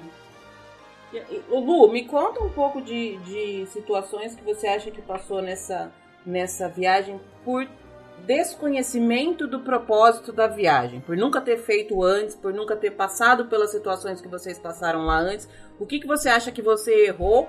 Porque talvez é o que muitas pessoas também vão errar. Não, já tenho a primeira aqui. E nessa já vai concordar e vai me dar uma bronca. É a não roteirizar cada segundo, assim, cada passo. Eu sabia dos vídeos que eu queria gravar, eu sabia de tudo que eu queria fazer, mas eu e o roteirizar é escrever a frase lá, falar se, se você vai falar olá, sejam bem-vindos, escrever isso. Então uhum. você ter exatamente o que você vai falar, aonde você vai falar, de que jeito você vai falar. É, eu consegui fazer alguns roteiros, a gente levou algumas coisas prontas e isso com certeza ajudou, mas eu não consegui fazer tudo. E não consegui, não dei conta. Eu estava na loucura aqui, eu não tinha a, a, real noção da necessidade daquilo. Então eu fiz o que eu consegui, com o que eu consegui roteirizar, a gente gravou legal. Mas todas as outras coisas foi muito no. Tava muito na minha cabeça, tava muito em tópico, tava existia, mas não do jeito que deveria ser. Então, a primeira coisa é ter o roteiro, ter o roteiro. E aí essa japa queria me matar, né? Porque o roteiro é o que é a base, uhum. né, para as coisas acontecerem. Então, essa esse foi um dos perrengues que a gente não precisava ter passado se tivesse sido tudo roteirizado mesmo. E é uma das coisas que as pessoas precisam aprender a fazer. Eu não sabia fazer e eu aprendi a fazer. É, e a segunda coisa é a questão do, do ritmo no parque. Porque a gente sabe o nosso ritmo numa viagem com propósito de passeio, a gente não sabe o nosso ritmo na gravação. E aí, é, às vezes, um vídeo de, sei lá, um minuto leva mais de uma hora para você gravar, porque na mesma, no mesmo lugar você tem que estar na mesma marcação, aí a luz muda, aí chove, aí você volta para aquele lugar, mas aí já tem, seu cabelo já tá diferente, passa gente, aí tem um show que vai acontecer que tem uma buzina do lado, aí as coisas são muito dinâmicas lá. Então, o seu conhecimento de parque é imprescindível para considerar todas essas coisas. Então, é, sei lá, vou gravar no Magic Kingdom, eu preciso gravar na Main Street, beleza. Então você já sabe que de manhã vai ter muito mais shows na Main Street do que à tarde, por exemplo. Então você tem que driblar isso e gravar em outro lugar. Então, acho que o, o, não conhecer o ritmo de parque para esse propósito, né, não, não pensar exatamente o que acontece em cada cantinho do parque e não roteirizar tudo. Não foi uma viagem que foi assim 100% roteirizada. A gente sabia o que a gente ia fazer a cada dia, mas não tinha para cada vídeo né, o roteiro. E aí, da necessidade dessa roteirização e de todos os erros que a gente cometeu, a gente ainda conseguiu gravar um curso inteiro só falando disso, né? O Orlando Criativo, o curso, não o evento, o curso, é resultado de tudo que a gente aprendeu nessa viagem. Né? E foi uma coisa, foi uma grata surpresa, né? A gente estava é, um dia revendo os vídeos e separando, ah, isso aqui vai virar é, um vídeo para o Instagram, isso vai virar um vídeo para o outro canal, esse vídeo vai ser um erro. A gente estava ali fazendo uma seleção desses vídeos e aí dali nasceu um curso inteirinho, né? De todos os erros que a gente cometeu e de tudo que a gente aprendeu. Então, você pode ter uma ideia que a gente errou pra caramba, né? a gente. Eu acho que assim, tem certas coisas que só quando a gente vai a gente aprende. Não adianta. Não adianta outra pessoa falar, não adianta. Mas tem coisas que dava pra gente saber antes, né? Coisa que poderia ser mais fácil. Ou se a gente tivesse. Sim. Ou pensado um pouquinho, porque às vezes a gente. Na verdade, assim, eu acho que não é nem pensar um pouquinho, é mudar o, o foco com que você tá tendo aquele pensamento ou se você tivesse procurado alguém que sabe que sabe para te ensinar, né? Tem dois caminhos que pra gente aprender. Ainda, e, e é muito legal ver essa essa ideia sua, porque isso eu acho que é uma, uma noção que as pessoas não têm. Essa ideia das duas, porque eu também acho que não, não ia adiantar só a luta e a ideia de fazer um curso se ela não tivesse todo o conhecimento técnico que a Nina tem. Que talvez, assim, lógico que você tem um conhecimento técnico muito maior, para fazer uma edição, para fazer não sei o quê. Mas tem coisas que você pode ensinar para todo mundo que vai facilitar a vida de todo mundo, né? É, não, eu acho que é, foi também aprendendo com os erros, né? Eu poderia ter falado para a Lu, ter insistido. Olha, a gente precisa chegar no parque com roteiro, palavra por palavra. Podia ter dado errado? Podia. Entendeu? Por quê? Porque todos os outros elementos podiam ter sido contra a gente. Mas agora a gente entendeu que poderia ter facilitado muito mais, entendeu? É, e eu acho que assim, eu não me julgo expert, não me julgo especialista, não tenho essa pretensão na vida. O que eu quero é, se eu aprender alguma coisa e essa coisa eu posso passar para frente e posso ajudar o outro a fazer melhor, por que não? Né? Então, eu acho que a gente está aqui nessa vida também para compartilhar conhecimento é, esse trabalho da Nina é mais um exemplo de trabalho inovador para essa área de, Orlando. Por quê? Poderia ser qualquer outra pessoa editando vídeos? Poderia, mas o fato dela conhecer o parque, conhecer o mercado e saber o que essa pessoa quer vender, por exemplo, ou o que essa pessoa quer falar, faz toda a diferença.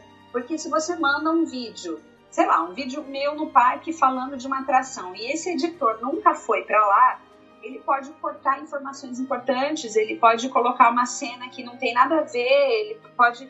Ele não entende o ambiente, ele não entende o porquê que eu estou falando aquilo, porque ele não esteve lá e ele não entende a mensagem que eu quero passar. Uhum. Então, essa, esse jeito de trabalhar da Nina vem porque ela tem essa expertise de ter viajado para lá e, conhecer o destino muito bem. Então, isso é um exemplo também, dentro daquilo que você tinha me perguntado, né? Uhum. De, de, coisas diferentes coisas no mercado. Sem essa expertise de parque, de saber o que a pessoa quer vender, de entender o propósito daquela conta de Instagram, do que aquela pessoa quer fazer, ela faria, ela seria simplesmente uma editora, e aí simplesmente uma editora você, né, contrata lá, ou, sei lá, qualquer outra empresa. E esse é o grande diferencial, o conhecimento que ela tem do mercado faz com que ela seja é, a pessoa perfeita para editar vídeos para pessoas desse mercado, uhum. né? Então ela está aproveitando uma habilidade que ela tem para fazer uma, um trabalho novo, que é uma coisa inusitada, inovadora também. Com certeza. A, a Nina falou num ponto de ajudar as pessoas. Eu acho que esse ponto de assim, o que eu aprendo eu posso passar para os outros, ele, ele vai num círculo até aquele ponto que eu falei, se eu não acredito que as pessoas têm sorte. Eu não acredito em coincidência. Eu acredito que o universo devolve. E teve uma vez que eu postei um negócio, eu não lembro qual que era a situação que eu postei, logo depois a Lu me ligou e falou assim, ó, oh, eu acho que eu tô sendo boa também, porque eu tô recebendo coisa boa de volta. E é isso. Às vezes a gente não, não entende por quê e nem como, mas o, o bem que a gente faz, e isso assim, é, é super abrangente. É você ajudar uma pessoa a, a fazer um, um, Ah, esse vídeo aqui, ó, faz desse jeito que fica legal. Ou então a Lu falando, olha, esse outro caminho, talvez se você seguir, ele é um pouquinho mais curto tal. Tem uma série de coisas que a gente pode fazer no nosso dia a dia, não só na nossa vida profissional, que elas voltam. É, é esse ponto que eu falo que eu não acredito em sorte e coincidência na vida. A gente às vezes não entende, mas é, é dessa forma que, que volta as coisas. Não sei se vocês são da mesma da mesma opinião, mas eu tô com muito. Eu tô, eu tô muito cheia das gratidão aqui, dos namastê na vida agora, achando que tá tudo lindo e tô distribuindo bondade para todo mundo. mal não vai fazer. Não, mal nenhum, é isso mesmo. Quanto mais a gente entrega, mais a gente recebe de volta. Eu acho até que foi muito legal esse, é, os posts que você veio, fez de agradecimento e de é, quero ajudar mais esse ano. Eu acho que isso inspira muito as pessoas a quererem fazer o mesmo, entendeu? Me inspirou. Então eu acho que isso é muito importante. É, eu não sei, eu tenho uma coisa que a gente se sente tão bem, eu pelo menos, eu me sinto tão bem quando eu ajudo alguma, alguma pessoa, de, da menor maneira que seja. Mas eu ganho tão mais que a pessoa que foi ajudada que eu achei que era importante ter isso como propósito da, esse ano, pelo menos. E eu, eu acho que quando a gente começa a fazer algumas coisas e a gente transforma aquilo num hábito, depois a gente faz sem pensar. É esse, essa que está sendo a, a minha, a minha intenção esse ano. Vamos ver se, se vai dar certo. A gente, às vezes a gente idealiza muitas coisas, mas enfim, um pouquinho pelo menos eu acho que dá pra, dá pra pôr em prática sempre, né? Ah, dá, não. E a Lu tira sarro de mim, mas a, o meu jeito de botar isso em prática em Orlando é que eu vejo aquelas pessoas se matando para tirar aquela selfie ruim, assim, com, a, com, a, com, os ícones dos parques, né? E não cabe o ícone, né? Aí eu vou lá e esforço para tirar uma foto boa para eles, aí vai a luz tira uma foto minha, eu toda torta assim, me esforçando para tirar aquela foto. E a Lu vai, tira foto e posta no meu aniversário, eu mereço, né? Eu, eu tenho uma coleção de fotos dela fotografando outras pessoas. Oh, que beleza. Mas isso é um pouquinho também de trazer Disney pra, pra vida da gente, né? É uma das coisas que eu aprendi com o Gabi. O Gabriel falou, no primeiro episódio que eu gravei com ele, ele falou assim: a gente não precisa estar tá na Disney para sentir Disney. A gente pode trazer Disney todo dia. Se você parar para pensar, todo santo dia você consegue fazer alguma coisa que deixe seu dia um pouquinho mais mágico. Todo santo dia, por menor que seja a coisa. Enfim, saímos totalmente do. Falei que eu tô super namastê agora, né? Tô super gratidão, universo, ó, tô meditando aqui. Mas enfim, pra gente fechar a nossa conversa, eu adorei conversar com vocês desde já, já estamos uma hora e pouco falando. Mas, Lu, você tocou no, no curso e no evento. Eu queria que você falasse dessas duas coisas agora pra gente encaminhar pro fechamento do episódio. Tá, bom, são coisas diferentes, né? O, o, curso Orlando Criativo é um curso de produção de conteúdo para Instagram, uhum. especificamente. Então, quem está começando e sabe, porque não adianta, hoje está tudo no Insta, né? Os clientes vão pesquisar por lá, é, é um cartão de visita. Me fala seu Instagram, né? A pessoa acaba adicionando. Então, para quem está começando, é um curso de criação de conteúdo que vai desde como configurar a conta de um jeito que o cliente conheça quem realmente você é e o que você está oferecendo, até roteirizar uma viagem para Orlando pensando na criação de conteúdo, mesmo quando você está indo de férias com a sua família e você quer aproveitar para fazer. Então, quais são os passos que você precisa é, tomar aí, o que é que você precisa fazer para planejar essa criação de conteúdo sem que isso atrapalhe a viagem que vai acontecer, porque a gente sabe que a grande maioria das pessoas não vai com o propósito que a gente foi, né? A maioria vai para passear, para, enfim, às vezes trabalhando também, levando grupos, né? Então,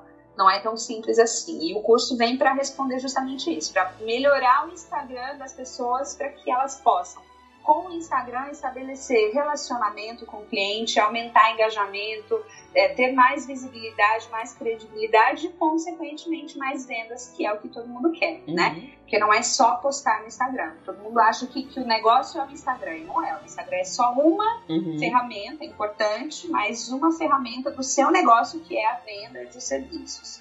Esse é o curso. O workshop, o evento, ele é maior do que isso. Ele é eu, eu criei uma metodologia de cinco passos para que quem está querendo entrar nesse mercado consiga fazer isso de um jeito estruturado e criativo, né? Como o nome do evento propõe. Então, esses cinco passos são: primeiro, a descoberta, né? O que você pode fazer. E aí eu levo essa pessoa a descobrir coisas diferentes que ela poderia oferecer ou não, ela quer fazer né, o que já existe e legal, então como a gente faz isso de um jeito que você tenha resultado, né? Então, o primeiro passo é se descobrir. O segundo passo é criar sua identidade visual. E aí entra um pouco da atuação da Nina com os vídeos, é, um pouquinho de, de, design, um pouquinho de autoimagem, né? Eu, eu toco um pouquinho mais fundo nesse ponto, porque não é só uma conta de Instagram, é quem você é. Porque ser quem você é é a base para você fazer o que você faz, né? Então, o segundo passo é se, é, primeiro se descobrir, o segundo passo é, é criar sua identidade. Aí o terceiro passo que muita gente acha que é beleza, já sei quem eu sou e o que eu vou fazer, agora eu vou abrir a minha empresa, vou me formalizar e vou criar um negócio. Vai lá, CNPJ, faz site e tal. E a pessoa gasta uma grana no, investindo num negócio que ainda não existe sem que ela tenha testado. Né? Então, o terceiro passo é experimentar. É ver se é isso mesmo que você quer, como que vai ser, testa, faz com os amigos, faz com clientes em potencial, testou, funcionou, é isso mesmo? Aí o quarto passo entra com a formalização, a profissionalização. Então, como você vai se formalizar, como que abre o CNPJ, como você estabelece parcerias, como que eu busco parcerias, quem são as pessoas que eu tenho que procurar para fazer o que eu quero fazer. E aí o quinto passo é ação, né? Partir para ação e, e estabelecer aí uma rotina de venda, estabelecer é, o que você vai fazer todos os dias para que o seu negócio se concretize, enfim. Então, eu é, criei essa metodologia dos cinco passos e esse evento é justamente isso, né? É passar essa metodologia para que todos os participantes saiam de lá com, no mínimo, algumas ideias, né? E, no mundo ideal, aí, o que eu gostaria muito que ela saísse de lá é com um plano de negócio desenhado, para sair desse evento motivada, é, com a cabeça aberta, pensando fora da caixa e, e querendo fazer uma coisa que realmente vai estar estruturada, com orientação, para não para não chegar e se dar mal, porque a pessoa começa do jeito errado, começa pelo Instagram, aí não vende o que ela gostaria, não tem o resultado que ela queria e ela acha que deu errado, né? E desiste antes dele mesmo ter começado, né? Porque no fundo, no fundo, não é ter um Instagram de Orlando, é ter um negócio, uhum. né? Então a proposta desse evento que vão ser dois dias, né? Que a pessoa sai de lá com esse negócio desenhado. Então é para quem já tem uma ideia de negócio, que já já tá começando e tal, e para quem tem zero ideias, né? Serve para qualquer tipo de pessoa. Com certeza, com certeza. E para quem já tá e quer se desenvolver, de repente ter novos insights, conhecer pessoas novas que podem, inclusive, virar parceiras também, né? O network, é, né? Vai ter vários palestrantes, vai ter algumas atividades práticas, vai ser bem legal. Eu queria ir, posso? Você vai estar lá com a gente, né, Lu? Aliás, gente, a Lu é convidada especial desse evento. Ela vai estar com a gente virtualmente, né, se Deus quiser, ao vivo. Não, Deus Mas quer. a Lu também tem uma participação nesse evento. Eu sempre falo que já falei para diversas pessoas. Essa é uma daquelas propagandas boca a boca que eu faço com, com muita certeza. Eu já indiquei você, Lu, para muitas pessoas. Eu acho que eu, e eu nem preciso te falar, né? Ah, indiquei tal pessoa e tal. Mas tem muita gente que tem essa, essa incerteza. E é normal, você quer fazer uma coisa que você ainda não conhece totalmente, ou você não conhece da, da, da parte formal de, de ter um negócio, de começar um negócio, uma série de dúvidas que todo mundo tem. O, o meu caminho não é você. Sempre, sempre passo esse caminho. E saiba que você deixa sempre uma marquinha nessas pessoas, porque todas elas chegam e falam: Ah, eu conheci você através da Lu Pimenta, do DZBR Podcast, tá? todas falam o seu nome, Lu. Eba. Então você tem uma, uma marquinha no coração de todas elas, pode ter certeza. Que legal, pronto, já ganhei meu dia. Meninas, sempre uma delícia conversar com vocês. Quero deixar o espaço agora. A Lu fez o jabá do curso, fez o jabá do evento. Lu, onde as pessoas te acham? Como é que as pessoas fazem inscrição para o seu curso? Como é que elas fazem inscrição para o evento? Tudo mais. Bom, Instagram, arroba Profissional e o site é orlandocreativo.com.br. Lá tem todas as informações sobre o evento, sobre o curso, sobre um outro curso que vai acontecer no meio Uau. do ano também, né? Enfim, tá tudo lá. É, então, orlandocreativo.com.br e no Insta, arroba Orlando Profissional. E você, Nina, onde as pessoas te acham? Aliás, assim, o que que, você, o que que as pessoas podem contratar com você e aonde elas te acham, como elas fazem para te contratar? Ó, essa Luciana Ribeiro tá terrível hoje, que ela tá dançando aqui na câmera, tá? É, eu tô, eu tô, é porque a bronca que ela deu foi pra mim, tá? Eu ainda não tenho Instagram profissional, eu tô. Vou, esse ano é o ano de correr atrás de tudo isso e resolver tudo isso, mas eu estou terminando meu, meu curso e com isso a gente começa. Ó, vocês podem encontrar arroba Nina Carazawa. Já foi cortada ao vivo. É K-A. Vamos lá. E agora? Não, aí tá o desafio. quem conseguir me achar, tá de parabéns. É é sério. Mas é de verdade, as, é, tem várias fotos no meu Insta e que sempre que a Nina tirou, eu marco lá, então arroba Nina Carazawa. Se vocês tiverem dificuldade de encontrar, podem me chamar no direct. Lu, me passa o Insta da Nina. E eu tô, e eu tô divulgando mesmo, tá? Ela não deixou, mas eu tô divulgando. Podem procurar. É fera, faz edição e, e vai ser legal, vai ser bom. Então vamos trabalhar já. Agora. Pronto. Já era. eu tô pronta.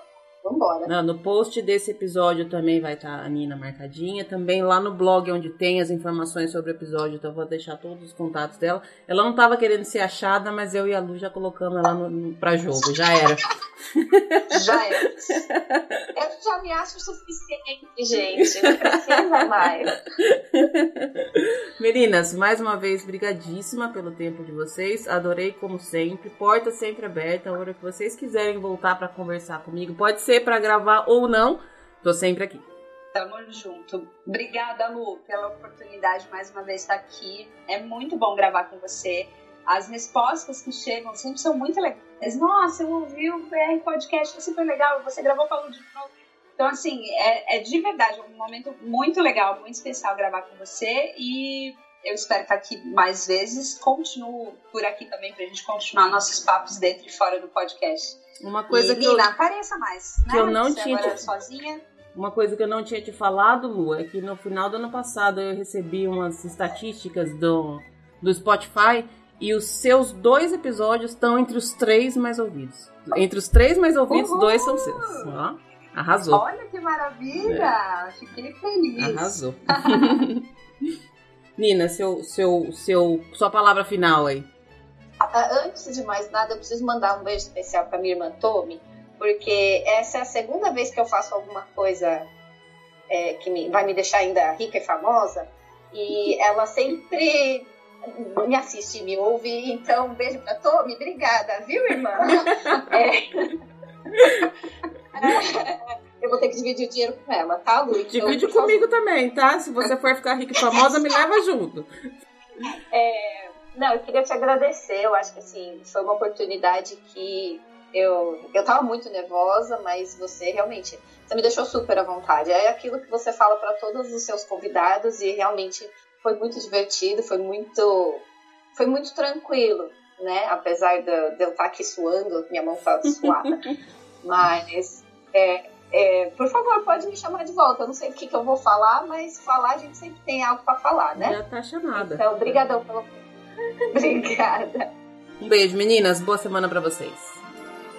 Beijo, gente. Até a próxima. Tchau.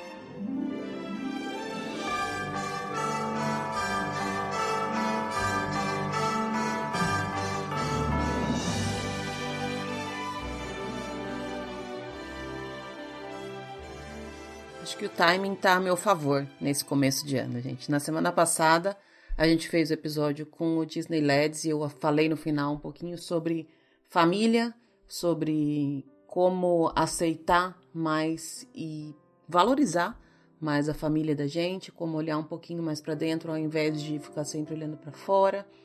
E hoje eu conversei com a Lu e com a Nina sobre mudanças, sobre como aceitar, encarar e batalhar por uma mudança de vida. E o timing novamente foi perfeito. Esse final de semana, quem me acompanhou viu que eu estive com a Cria numa competição de cheerleader. Em outubro ou novembro do ano passado, a escola dela fez uma seleção com as meninas do sétimo e oitavo ano, a Cria está no sétimo, para participar do time de cheerleaders da escola. Ela fez a seleção, foi aprovada, fiquei super feliz quando ela foi aprovada e ela também. Foi uma graça que no dia que a gente foi lá conversar com a coach para ver o resultado, ela ficou sabendo que tinha sido aprovado, chorou, foi uma gracinha. Aí, então, novembro, dezembro e comecinho desse mês de janeiro, ela ficou em treinamento super pesado. Ela tinha treino todos os dias, das 2h40. A aula dela acaba normalmente 2h30. Aí, das 2h40 às 5h15, ela tinha treino todos os dias da semana. Além disso, todas as quintas-feiras, ainda depois, ela tinha mais aulas de ginástica e de aperfeiçoamento.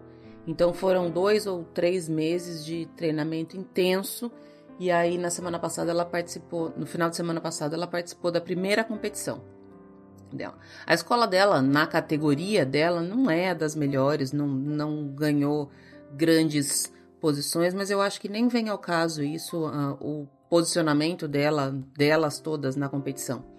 Foi, para mim, um momento muito marcante e eu acho que para ela também. Qualquer competição traz na gente aquele sentimento de eu conseguir, de todo o trabalho que eu fiz valeu a pena, de esforço, de será que eu vou ser recompensada por todo o esforço que eu fiz. E para mim, lá sentadinha na plateia, foi uma sensação, primeiro de orgulho da minha filha, porque isso eu acho que é comum a toda mãe quando vê que a filha ou o filho alcança um objetivo, se esforça e consegue realizar aquilo para que eles estavam trabalhando há um tempo, mas também porque no momento que eu sentei na arquibancada, e que eu comecei a ver as meninas se apresentarem, eu tive a certeza de que eu estava aqui.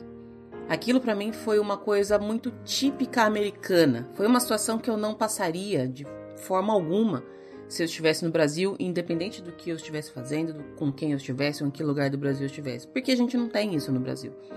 Mas ali eu me senti. Primeiro, foi uma sensação estranha, porque primeiro eu achei que eu estava meio que num filme, uma coisa que não parecia real ou que aquela quadra com aquelas meninas se apresentando não era uma realidade, mas sim uma tela, porque a gente está acostumado a ver isso do sofá de casa, na televisão. Mas não era. E aí, quando eu me dei conta que não era, eu não consegui conter as lágrimas. Foi até estranho, porque eu nem conhecia as meninas que estavam ali se apresentando, nem tava, sabe, não tinha nada a ver comigo, mas eu tava ali chorando. Eu levantei nesse momento da onde eu estava sentada para ficar um pouco mais quieta lá no meu canto, sair de perto das mães das, das amigas da Júlia. Sentei num lugar com a desculpa de que eu poderia fazer fotos e filmes melhores, um lugar bem lá na frente. E aí eu me deixei sentir. E aquele dia foi um marco muito importante na minha trajetória desde que eu cheguei aqui. Foi um dos momentos em que eu me senti realmente pertencente a uma sociedade, a uma comunidade. Aquilo ali era o meu lugar e eu estava sim vivendo aquilo, uma coisa pela qual eu sonhei por tanto tempo, pela qual eu batalhei por tanto tempo, uma mudança tão grande na minha vida que agora ela não é mais um plano, ela é a minha realidade, ela é o meu todo dia. A minha a minha rotina é isso agora e demora pra gente se dar conta disso. A gente tá sempre buscando algo, a gente tá sempre lutando por algo, a gente tá sempre batalhando. Eu continuo na batalha, continuo com planos, continuo com sonhos, continuo com projetos, continuo na, no trabalho diário para alguma coisa que eu quero amanhã, depois, no mês que vem, no ano que vem, enfim. Mas aquilo pelo qual eu batalhei há um, dois, três, dez anos é a minha realidade hoje. Eu não sei se eu consigo nomear agora algum outro momento na vida em que eu senti o que eu senti nesse sábado.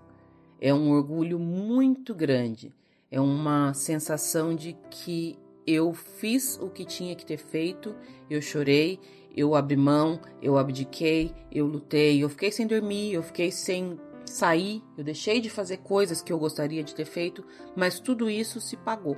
E agora aquilo pelo qual eu eu sonhei tanto está sendo a minha realidade. E além disso tudo, um sentimento de pertencimento que eu também não sei se eu já tinha sentido antes. Eu já comentei aqui, não me lembro se eu comentei no podcast, no Instagram ou com amigos, de que em pouco tempo nesse local onde eu moro, nessa casa onde eu moro, eu tive o sentimento de que este é o meu lugar. E isso eu comparo com o último, o último apartamento que eu morei em Indaiatuba. Na minha vida, assim, eu, eu nasci em Santos, pequenininha, eu mudei para Ourinhos.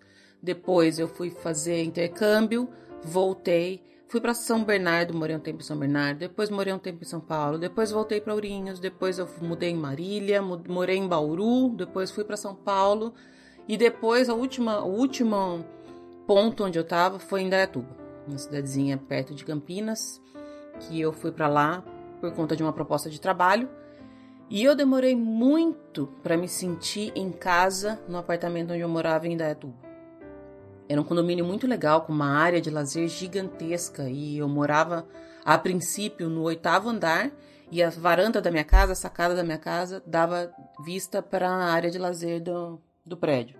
Então eu conseguia olhar lá embaixo a piscina, a quadra, o gramado, tudo. E eu me lembro de ficar naquela sacada olhando lá para baixo e ter a sensação de que eu estava de visita ali.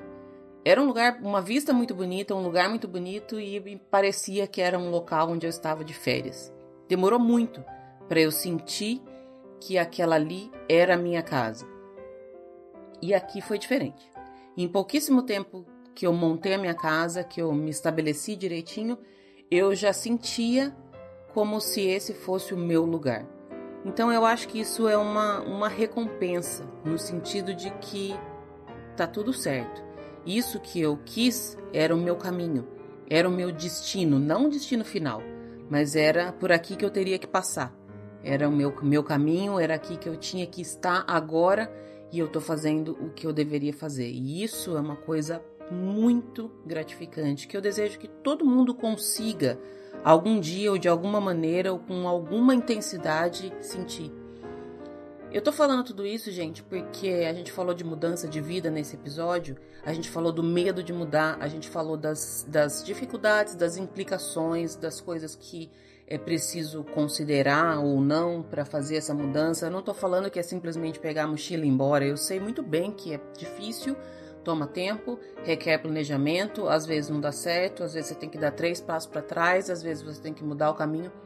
Mas quando você quer muito uma coisa, ou um local, ou uma situação, e você chega nela, não existem palavras para descrever o quanto isso é bom.